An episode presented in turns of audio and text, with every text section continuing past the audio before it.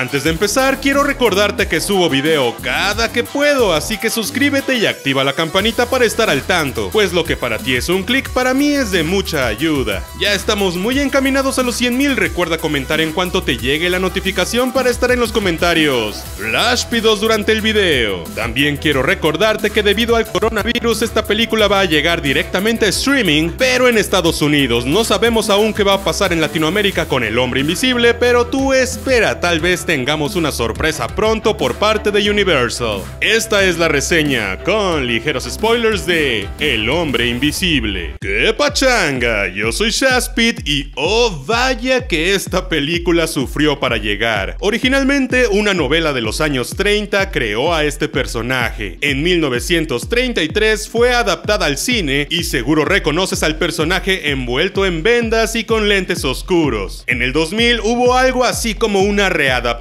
llamada The Hollow Man, que en Latinoamérica fue El hombre sin sombra, pero que en esencia era el hombre invisible, con un estilo muy 2000ero y rasgos ochenteros tipo la mosca. Ahora en 2020 por fin nos llega una versión sumamente decente de este personaje. Desde 2007 se tenía pensado que esta película llegara. Luego pasó por problemas de todo tipo y recordemos que Universal tenía pensado crear un universo cinematográfico llamado The Dark Universe, trayendo de vuelta a sus monstruos de antaño para después juntarlos al mero estilo de The Avengers, de Marvel, de Disney. Sin embargo, su primer película de este Dark Universe fue La momia con Tom Cruise, y fue tan mal recibida que Universal optó por cancelar por completo el Dark Universe, dejando nuevamente en pausa la película de El hombre invisible. Universal aceptó abiertamente que se equivocaron bastante al querer apresurar tanto su universo cinematográfico y plantearlo de inicio como un universo tipo Marvel, por lo que El hombre invisible pasó a ser solo una película más del estudio tras su reinicio en producción después de varios años. Por fin la tenemos en cines y que creen, el coronavirus hizo que su estreno fuera un tanto extraño, ya que llegó en el momento justo para que la gente sí pudiera alcanzar a verla, pero no ha estado el suficiente tiempo en cartelera como para que sea algo súper gigantesco. El día de hoy que estoy grabando esto, pues ya se confirmó que esta película va a llegar directamente streaming de una manera mucho más acelerada de lo que lo iba a hacer y también va a llegar su versión física, pero en Estados Unidos. En México y Latinoamérica, como dije al principio de este video, aún no sabemos qué va a pasar. Pero, ¿qué tal está?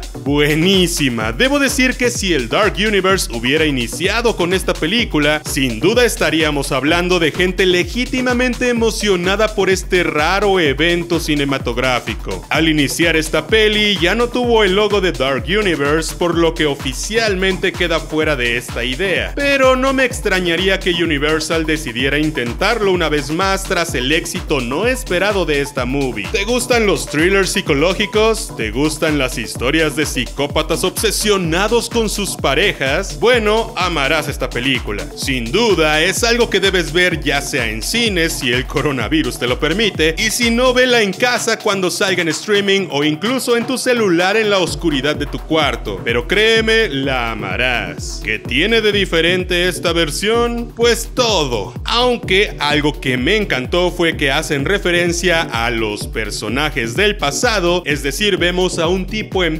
y vemos en otro momento una silueta con sombrero, gafas y gabardina, siendo esto obviamente una referencia a las versiones pasadas de El hombre invisible. Creo que el director Leigh Whannell hizo un excelente trabajo trayendo misterio y confusión a la trama. El giro tecnológico que tiene esta historia para actualizarla al 2020 es sin duda una cosa sumamente increíble y no solo hace que esta historia sea fresca y actual, sino que además, a diferencia de sus versiones anteriores, pues a pesar de sí tener rasgos altos de ciencia ficción, no llega a ser algo tan inverosímil, por lo que la idea del psicópata y del villano con cosas deleznables en la mente sigue funcionando perfecto, y el hecho de que sea invisible de la manera en que es invisible en esta película lo hace súper creíble. Si bien tiene los típicos momentos en los que los personajes secundarios no le creen al protagonista, por lo que acabamos desesperados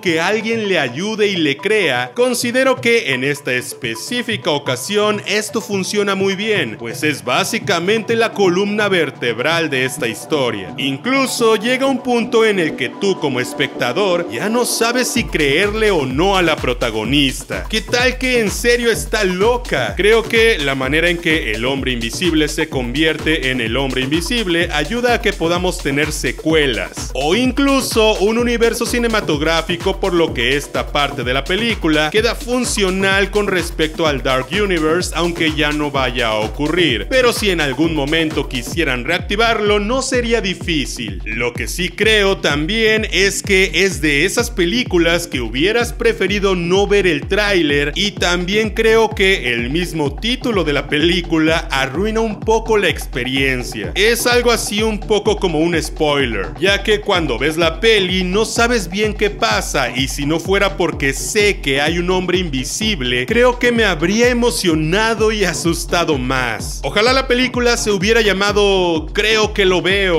o No estoy loca o algo menos spoileador. Las actuaciones son geniales, sobre todo por parte de Elizabeth Moss, quien siempre es espectacular, sin duda ella es quien lleva absolutamente toda la película, pues el 95% del tiempo estamos viendo todo desde su perspectiva, lo cual ayuda mucho a entender cómo es que ella vive su locura que podría o no ser locura. Sus expresiones de desesperación, las microexpresiones de estrés postraumático y paranoia que a ti como espectador te hacen dudar de ella y de todos al mismo tiempo y en todo momento, funcionan de una manera tan genial que es imposible ver esta película y no enamorarte de su nivel actoral. Invisible Man nos cuenta la historia de Cecilia Cass, quien tras escapar de su ex que la maltrataba, queda bastante trastornada y paranoica al grado de no poder salir ni a su jardín por miedo de que él esté ahí acechándola. Sin embargo, un día su hermana llega con la gran noticia de que su ex, quien es un famoso óptico y científico, se suicidó cuando ella se fue, por lo que ya no tendrá que tener miedo ni preocuparse. O eso pensaba hasta que cosas extrañas comienzan a sucederle, lo que hace que todos se pongan en su contra y piensen que está loca. Ella misma está muy confundida, pero ¿será que su ex está vivo y acechándola? ¿Cómo puede ser eso posible? ¿O será acaso que en serio se volvió loca? Algo sorpresivo y que me fascinó es que esta película empieza con todo. Literalmente los primeros 10 minutos de la movie son agobiantes, intensos y te colocan en el tono que tendrá la película, pues no te da tiempo ni de respirar al inicio y al mismo tiempo esta escena logra situar a la protagonista y su perfil psicológico lo suficiente como para poder continuar preocupados por ella el resto del tiempo. Para el tercer acto, cuando todo se revela, sin duda pensé que todo se caería, pero no. Es aquí donde comienza la verdadera persecución. Escenas de acción interesantes, efectos visuales increíbles y giros de trama que aunque pensabas ya saberlo todo, terminas diciendo ¿qué? Porque las cosas no siempre fluyen como uno piensa, por lo que el final de la película podría dejarte un poco frío, pero a la vez tranquilo y asustado.